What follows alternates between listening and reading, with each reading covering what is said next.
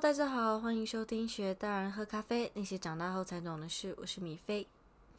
今天呢，想要先跟大家聊聊，就是你以前有没有听过大人或者是你的家人对你说：“诶，你都不知道妈妈的辛苦啊，你都不知道带小孩有多辛苦。”类似这样子的话。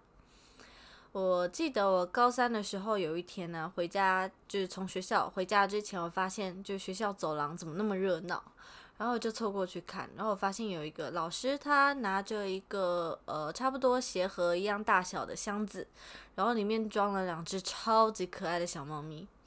然后听老师说是他从别的学部，好像是国小学部捡过来的吧，但是因为找不到猫妈妈，所以也不知道怎么处理。然后我就跟就是一个养猫非常有经验的同学，就决定先带这两只小猫到我们附近的宠物医院去看看。那到了医院检查之后啊，医生跟我们讲说，这个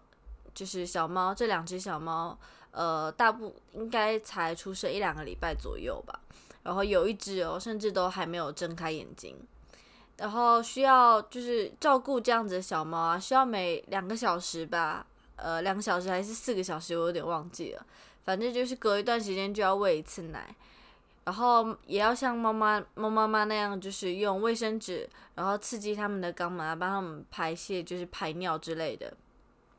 那你也可以就是托付那个宠物医院照顾嘛，但是你需要一大笔钱，然后那时候也才学生而已嘛，所以没有办法负担得起。然后本来我朋友很想要带这两只小猫回去照顾，但那时候他家的猫咪已经有差不多四五只了吧，就超级多。那没有办法再带太多猫回去，然后我就决定扛下这个重责大任，就把小猫带回家。那带回家就是我们家本身那个时候就养就有养一只猫咪，然后我那时候也没有来得及问说我妈同不同意这件事，然后就带回家了。那后来我妈回回就是回家下班了之后就看到猫咪啊，她就说我可以养，但是我要自己负责，她不会帮我。然后我还记得我那一天晚上就定了好多闹钟，就是为了要起来喂它们那个羊奶嘛。然后早上起来就超级无敌困。那因为就是呃刚刚讲那猫咪要就是每过两个小时喂一次奶，那我还是需要去学校上课啊，我没有办法说就把它们放家里嘛。然后就是想了一下，就决定先把这些小猫带学校，然后我就去校长室。那时候我们刚换校长，然后他其实是一个蛮严肃的人。那所以我告诉他这件事之前，我还想说，那如果被他拒绝了，我要怎么办？我要把猫猫咪藏在哪里？这样子。那呃，就是可能因为小猫真的太可爱，我拿出来给校长看之后，他就说：“哦，你你可以你可以养它，但是你必须要把它放在我的办公室。”然后就想说，哦，好，放在校长办公室应该不是什么问题。然后我就趁就是上课之前，因为上课之前要再喂一次奶嘛，然后我就开始喂奶。然后结果校长竟然把隔壁两个办公室所有老师都叫过来看。然后就因为这样子，然后这只出生，这两只出生不到两个礼拜的小猫吗？小呃小猫咪啊，就这样把我们学校老师所有都征服了。那后来小猫真的就慢慢长大嘛，然后喂它们的就是食器啊，也从刚开始是用那种很细的针管，然后后来就是买小小奶瓶了嘛。那因为小猫咪真的超级爱撒娇，然后在学校看到谁真的都不怕，然后每一个人都就是很想要抱一抱啊，喂奶给他们。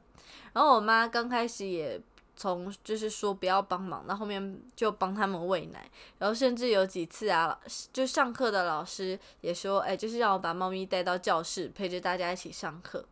那因为猫咪就两只嘛，所以他们自己会在地上走，然后找到一个就是他们想要趴在他们脚上睡觉的同学，然后就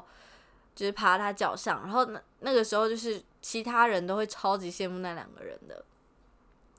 那其实，在养猫的这一段时间，我的生活又有很大的改变。就像每一次我跟我妈一起出门买东西、买菜啊之类、逛街等等的时候啊，就会一直担心，就是小猫在家里，呃，会发生什么事啊，之类等等，就感觉很像一个真的妈妈一样，会去担心东担心西的。然后还记得有一次半夜羊奶喝完了，就小猫一直叫肚子很饿，然后还就是只能急着叫外卖。呃，其实是外卖，但是他就是名称是跑腿，就他可以去帮你买东西，就请他们帮我去买羊奶这样。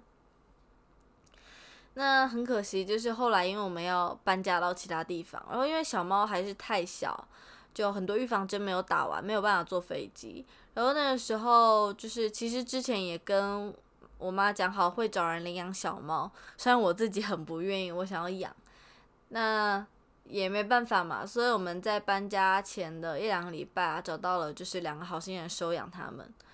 嗯，他们走的时候，我记得我心里是真的很舍不得。那甚至连我家就是猫咪啊，在把他们两只送走之后，一直在家里找他们啊，闻他们的味道。那后来我妈跟我聊这件事的时候，她跟我讲说，当初其实呃。答应要让我养小猫，也是因为他想要让我去体验看看带小孩的辛苦。那虽然在我们自己本身没有结婚生小孩之前，也会经常听到父母说养我们辛很辛苦之类这句话。然后每一次就是呃，也会呃，在过母亲节啊什么节日的时候，也是怀着感激家人的心情去过这些节日。但是呃。感觉终究是感觉，你没有亲身体会，是真的没有办法去完完全全了解的。那虽然说，呃，养小猫并不像养人那么麻烦，但是多多少少还是有一些共同点的。那养小猫对我而言就已经有一点累了，那更何况是要照顾婴儿，就需要花更多的心力这样。那前几天呢，我妈就问我说：“诶，在现在新的学校啊，有没有交到朋友啊？” 我只能可很苦，就是苦笑一样，说 我真的很努力，但真的很困难。那我首先来跟大家讲一下我学校的状况。那其实，在开学的时候，就是疫情就来了嘛。然后那个时候刚开始都全部都是属网络授课。那网络授课的缺点就是大家其实不会碰面，更不会讲话。那就像如果我们回学校上课，我们下课可能就会跟大家互相，哎，你从哪里来的？你叫什么名字之类的，就自然的就失去了这种就新交新朋友很好的机会了嘛。所以哪怕我们后面回学校上课，其实就只是上课，也不会互相介绍什么之类，就大家真的是超级无敌不熟。那再来就是我们学校留学生真的很少，每一班最多都是一两个人吧。然后有可能因为你自己的选课不一样啊，然后大部分可能就只有一个人而已。那有几次我试着想要跟就是我们班上几个女生聊聊天，但是就是感觉都是超有距离感。那他们聊我跟他们聊的内容啊，就只能是课业啊、天气啊什么，直接就是那种呃。很简单的话题吧，然后他们互相聊的话题，我反而插不上嘴，因为我根本就没有不懂他们在讲什么，我不会去看他们看的东西嘛。那反观，但是我其他的朋友，他们在学校就真的可以跟别人打成一片。那可能也，我觉得也是因为个性关系吧。我那些朋友，他们也会跟他们同学出去玩。那我个人觉得啦，就是其实比起学校的同学，我觉得在打工认识的那种日本呃的同事更容易聊天，然后也比较比同学就是跟同学比较起来，也更有那种亲亲切的感觉。那我觉得其实来日本之前，很多人都会跟我说，哎，日本人超有礼貌，日本人超亲切啊，超亚萨系之类的。那其实我觉得来日本之后，跟我想象中有一点不一样啊。因为呃，日本人是真的非常有礼貌，尤其是你在买东西的时候可以感觉出来。但是我觉得反之，就是冷漠的日本人其实也不少。那其实我觉得会礼貌，可能是因为他们语言的关系吧。因为像日语啊，里面有很多敬语啊、普通型啊、定型等等。那敬语通常都会对第一次见面的人嘛、客人啊、长辈用的。那在我们讲中文的时候，礼貌啊，更多可能就是因为你语气啊，或者是你用一些字的关系，那自然而然就是，呃，就有那种差别嘛。因为你在中文最多就是无非就是用请啊、您啊之类的。哦，那既然讲到就是工作，跟大家分享一下我到日本就现在到目前为止打工的经验好了。就我目前来日本，其实总共做了三份，包括我现在正在做的两份打工。然后其中两个呢是台湾料理店，然后一个呢是日本连锁的家具店。那我第一份工作是在呃台湾料理店。那那个时候我刚来日本多呃半年多一点吧，然后我的日语啊，尤其是口语真的不是很好，因为你在学校的时候，呃，你大部分讲话还是会选择跟你同语言的同朋友讲话嘛。那后来就是想逼自己就踏出这个舒适圈，然后就在朋友推荐下去了他曾经打工的台湾料理店。那我觉得那段期间其实也算蛮幸运的啦，因为除了认识学校以外的一些朋友啊，工作环境基本上也是蛮友善的，因为店员都是会中文的人嘛，那你不会的，你可以直接问他们啊，或请他帮忙。而且通常去台湾料理店吃饭的那种日本人啊，他也会知道你日语不太好，然后或者是呃你可能听不太清楚，他们就会放慢语速，或者是用简单一点的字跟你讲。那虽然就是在这个状态下进步的比较慢，但然后但是压力也不会有那么大。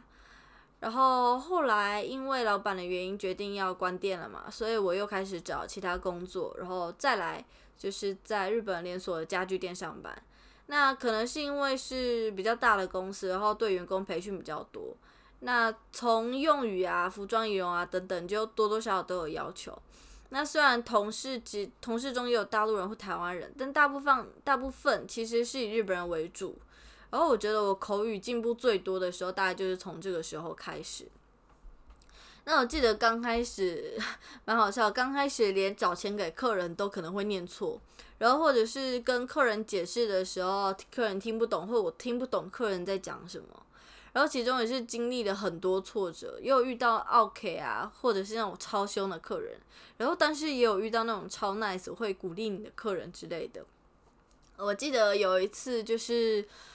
呃遇到一个客人，他好像在问我呃。那个东西在哪里？但是呃，就是我觉得啦，我们在学校学的东西，并不会包括那些很细的单词，就是嗯，可能生活用品这个东西叫什么名字之类的，你不会学到。所以他那时候讲的时候，我就是一头雾水，就呃你在讲什么？然后我只能跟他说，那您稍微等一下，我我去呃，就是请另外一个人来帮你。然后后来请另外一个日本人过来帮我的时候啊，那个人就很明显的就脸变得超臭，就是只对我超臭。然后他跟那个日本人讲话的时候就就笑盈盈的这样子。然后那时候就心里就会觉得，呃，我一定要想办法做得更好，就是因为是真的会当下其实蛮伤心的。那但是也有遇到那种超 nice 的客人，就是他结账，然后他讲什么，我说呃真的很抱歉我没有听懂，我请别人来帮你这样子。然后那个人后来别人帮完我之后，他还留在我的柜台嘛，然后他就说哦没关系，你的日语已经很好了，然后再加油之类的，就就是那时候就真的很开心，就是哦这世界上有好人啊这样。然后后来。也是近这两个月啦，我又找了一份新的工作，也是在台湾料理。那因为之前有一些经验，所以上手也比较快。那我个人觉得啦，其实，在有打工的经验之后，你的日语真的可以，尤其是口语的方面，真的可以进步的很快。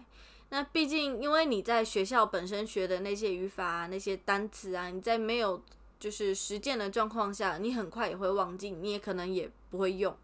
那在打工的时候，其实还可以学到很多学校没有教你的词啊，甚至是菜名啊，或者是呃等等更细之类的东西。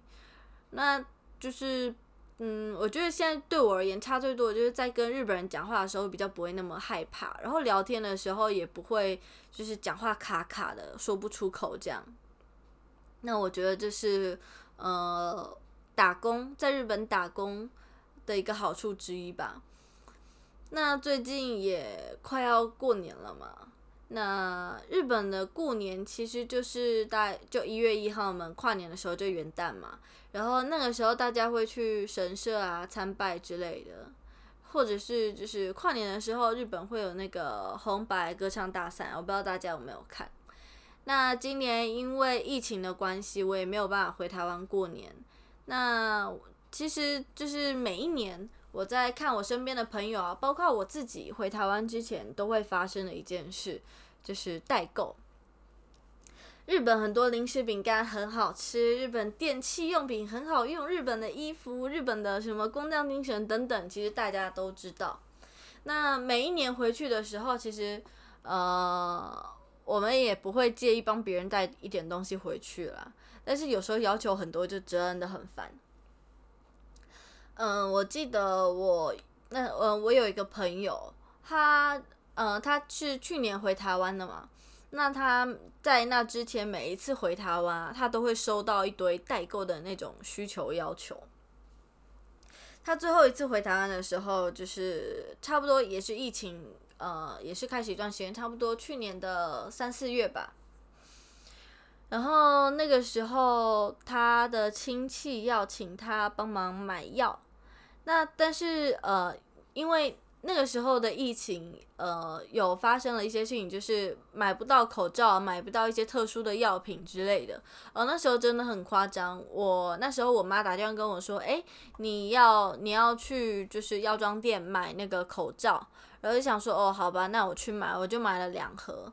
然后买了两盒之后，我妈就说：“你买两盒不够啦，你再去买。”然后隔天再去的时候，一盒都没有了。然后跑到其他的药妆店，也是一盒都没有，就真的非常夸张。哦，那时候更夸张的是，连卫生棉、卫生纸都没有。那段时间真的是就觉得很好笑，到底为什么连卫生纸都买不到？那反正就是很多东西后来都变成限量，就是你一天只能买一罐啊、两罐之类等等的。所以呢，他亲戚要请他帮忙买药，但是。就是买药是一天只能买一罐嘛，一天一个人只能买一罐，然后他亲戚要请他帮忙买五罐左右吧，他那时候就只能每天跑药妆店，然后后来是请我一起去陪他帮忙买这样子，然后我记得他那时候还有一个亲戚就生小孩了，然后就要请他帮忙代购那种母婴用品啊，然后甚至还有跑到那种超远的地方，就为了帮他亲戚买一双雨鞋。我那时候其实一直很不能理解，说就是为什么你呃就不能拒绝吗？然后他就说，其实这些东西是他爸妈交代的啊，然后他也不知道怎么拒绝。然后结果他回台湾的行李差一点超重，真的，我记得就是呃，他因为他呃那时候就等于要退出，就回台湾就不一定再回来了嘛。然后那时候就跟他聊天，他行李箱真的好重。然后后面是他才把一些东西选择用寄达寄回台湾。那其实我一直可以理解，就是代呃代购的想法啊。毕竟你在网络上找的代购价钱可能还是比较贵，尤其有一些东西，呃，人家不一定会代购。有一些比较冷门的东西，可能不一定有人会愿意帮你代购嘛。然后人家代购其实也不一定能在你要的时间寄给你。那呃。其实我觉得啦，对于我自己的经验，就是对于留学生而言，我们其实不会介意去帮人家代购，但我们真的很久，可能就像有一些人一年啊两三年才能回去一次，那我们行李箱空间真的很难放得下。所以我这边提倡就是，呃，适量代购啦，在不会造成别人的负担下，请别人帮我代购。那其实，呃。我们回台湾的行李很满，但是我们从台湾回来的行李也真的是特别特别的满。